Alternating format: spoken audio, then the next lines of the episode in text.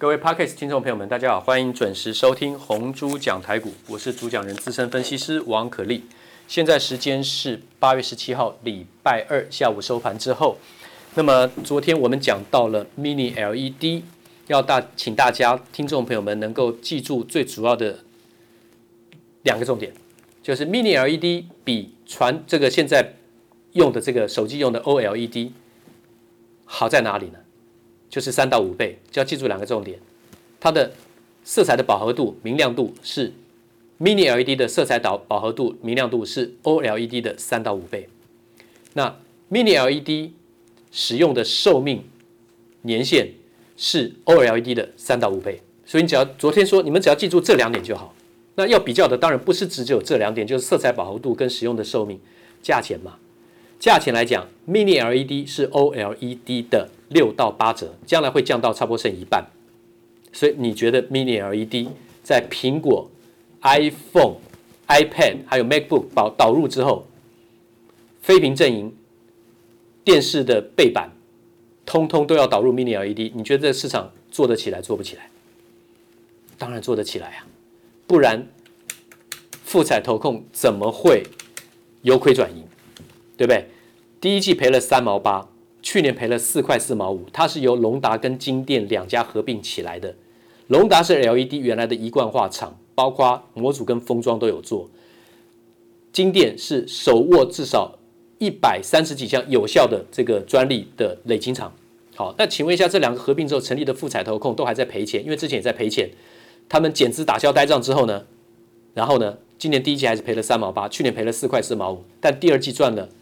一块多，一点零三，结果合在一起，今年上半年总共赚了六毛五。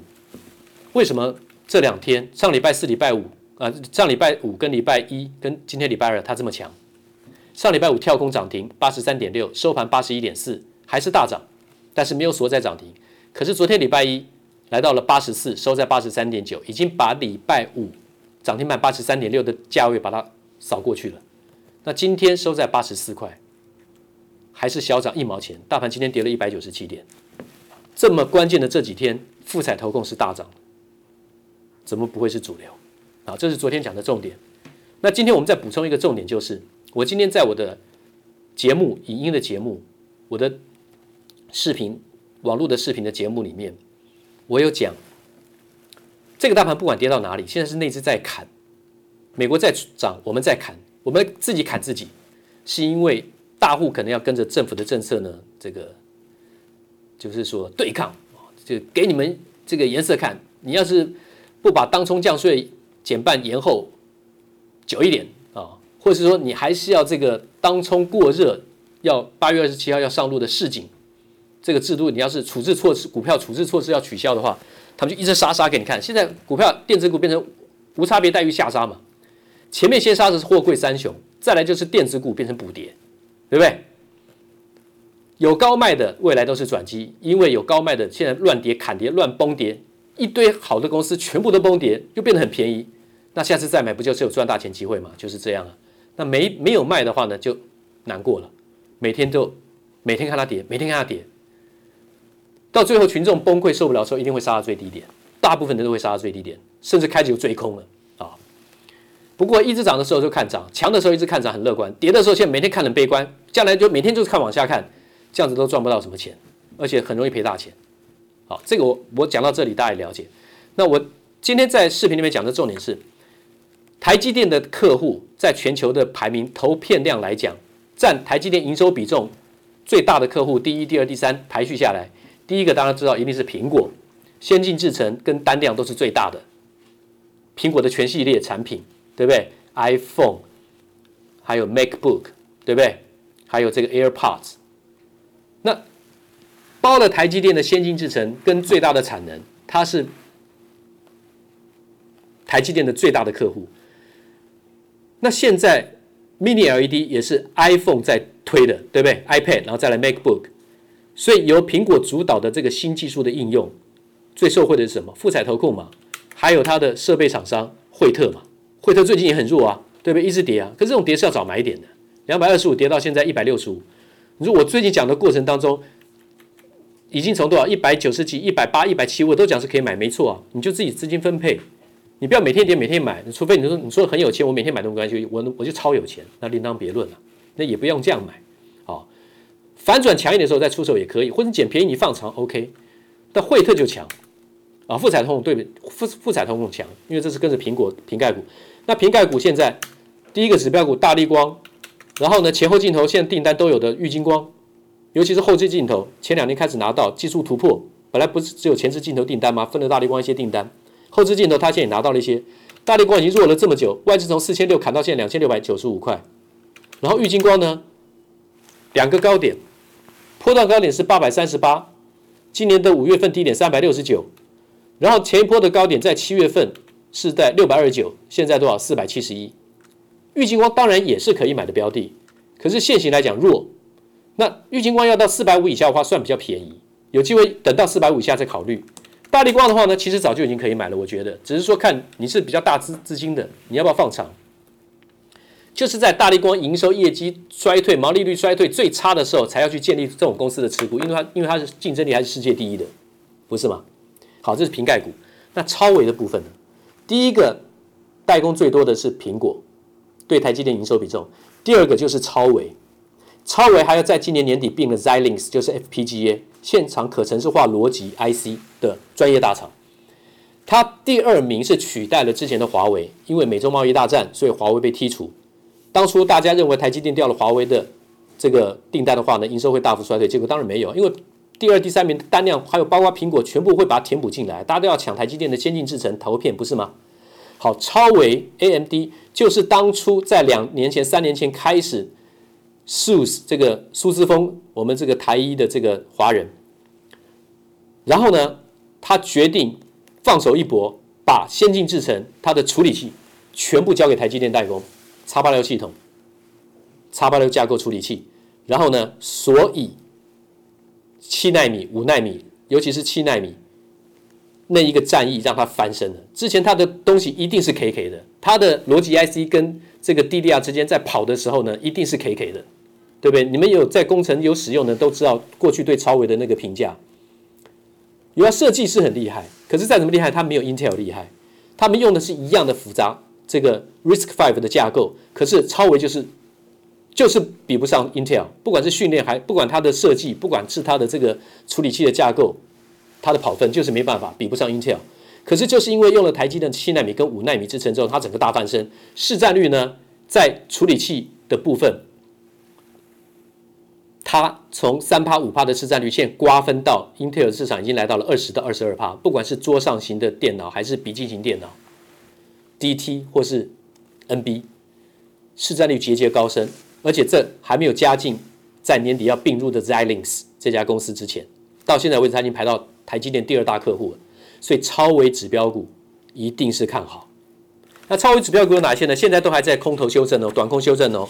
好的公司有像祥硕，对不对？我当初是在一千一百五十五讲的啊，祥硕最近来到五月份的时候一一五嘛，最近最高点来到了二二八零，翻倍，那现在又达到多少？一千八。然后另外呢就是散热的健策，健策的话呢，短短线空头也在补跌，它最近的高点是三百四十八，现在是两百八十三点五。昨天弹了一天一根中红，今天马上一根长黑下，中长中长黑出现，再往下修正，我已经把祥硕跟建策会打下来到什么地方？会大概形成什么样的形态？我已经画给我的会员看了啊、我今天的解盘我已经画给他们看了。那还有就是 MOSFET 的附顶啊、所有的这些周边的 MOSFET 的话呢，我们之前讲过，我们做了科普普普班，电晶体的最基本的架构结构就是 MOSFET，金属氧化物半导体长效电晶体。再来就是进入怎么样 FinFET，Intel 是从二零一一年开始。就是导入 FinFET 的技术，还是二零一零年我忘了。然后呢，台积电是二零一五年，所以当时 Intel 是领先台积电跟三星的，毫无疑问。但 FinFET 的技术现在台积电利用制造使用到炉火纯青的境界，良率最高。它甚至可以用 FinFET 的技术呢进入三纳米，它不用让客户呢去改太多的这个电脑设那个电路设计，它可以帮客户省下很多的怎么样这个资金，而且绑住他们的专利，利用他们的良率。帮他们解决很多的问题，所以台积电是很了不起的公司。好，FinFET，然后呢，GAAFET 啊，那个 FinFET 前面是 MOSFET，然后再来 FinFET，在未来是 GATFET。三星要用 GATFET 环杂极环绕电晶体呢去超车台积电，目前说说而已了，良率上来再讲。李在镕被假释出来后呢，他还是要花一段时间看能不能把他们良率提上来，那个再说吧。好，我们讲到的超维指标股，刚刚讲到的祥硕跟剑策散热的剑策，还有 MOSFET 的富鼎，这些都是标的。啊，他们大概会长什么样子？会怎么修正到哪边？会进入很好的买买进的这个这个标的这个价位区，我都已经画给我的会员看。还有金源店啊，封测的金源店。那当然还有这个茂达，茂达的话呢，今天收盘是一百四十八块，类比 IC 的这个茂达，这当然也是一个很好的标的。可是线型现在非常的弱，弱也是有好处啊。它再弱，就说就是要它弱。大跌多跌崩跌乱砍之后呢，你就会可以捡便宜。最近高点两百零六点五，今天收在一百四十八。好了，那今天就先讲到这里，谢谢。啊，对不起，再补充，排名占台积电的营收投片比重，第一个是第一名的是最高的是苹果，第二名是超维，对不对？超维是替代了之前的华为，大陆的华为啊。那第三就是联发科跟高通在排名第三，然后再往下排的话呢是辉达、NVIDIA。啊，GPU 的霸主，再往下还会加入谁？Intel。Intel 不管是特殊制程，还是成熟制程，还是先进制程，尤其是先进制程，它可能部分的 CPU 或者部分的 GPU，它会交给台积电去代工。他也是台积电的客户，但是他有他的目的跟战略的目标，他就是为了要缩短跟台积电的距离，他现在反而要找台积电代工，这是另外一个议题跟话题，大家也都听过，可是。你没有知道细部的重点在哪里，你无法选股。选到了股票之后，你要找对的时机，才能找到好的时间点去切入。长期下来，资金一定要利用自己的资金去做多。现在就算短线空头在修正，做去放空赚钱，不要每天都想什么都想赚钱啊！你要去放空，我不反对哦，我没有资格反对，我没有意见，你能赚就好。但是呢，资金留着，想赚大钱，一定要赚到大破段。就像拿货柜三雄，我做今天的 ending，请问一下大家，最近都在看谁他？都说它很烂，对不对？怎么撞冰山啦，这边沉船啦，水手淹死啦啊！连台华投控老董都说一张不卖，变成有机会要看情况试股调整，对不对？眼前的这个弱势让他们不得不怎么样去修正，这是事实没错，这现实没错。可是为什么大家不去想？有本事就二十几块、十几块钱买长荣啊，涨到两百三十三呢？你有机会赚赚赚五倍、八倍、九倍，甚至十倍呢？阳明万海也是一样哎，这个阳明从多少三十块钱涨到两百三十四，八倍呢。长荣是十六块钱涨到两百三十三呢。那万海呢？万海是从五十块钱涨到多少？三百五十三呢，七倍呢。涨十倍的赚一半是五倍呢，涨八倍的赚一半是四倍呢，涨七倍的万海赚一半是三点五倍，算三倍。